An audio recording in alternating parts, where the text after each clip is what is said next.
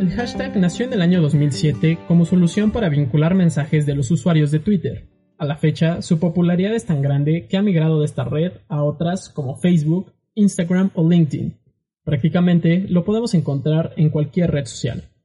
Son grandes aliados para nuestras campañas en redes, ya que incrementan la interacción, permiten conseguir un volumen importante de opiniones o comentarios, ayudan a los usuarios de las distintas redes a encontrar ciertos contenidos y filtrar la información que sea de su interés.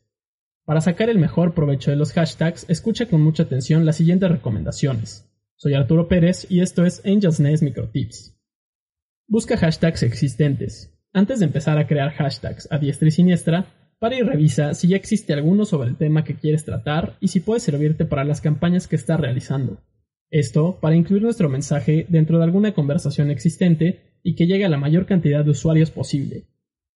Breves y claros.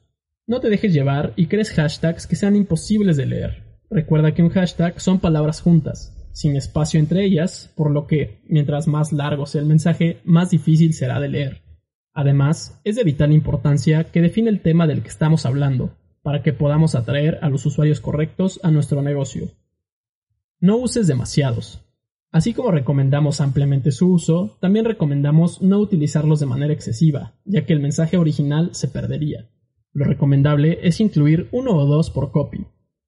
Otros tips que podemos darte son utilizar hashtags de eventos que estén sucediendo en vivo, como los Óscares, para llegar a una mayor audiencia revisar los hashtags que usa tu competencia, así como los que utilizan los influencers en sus mensajes.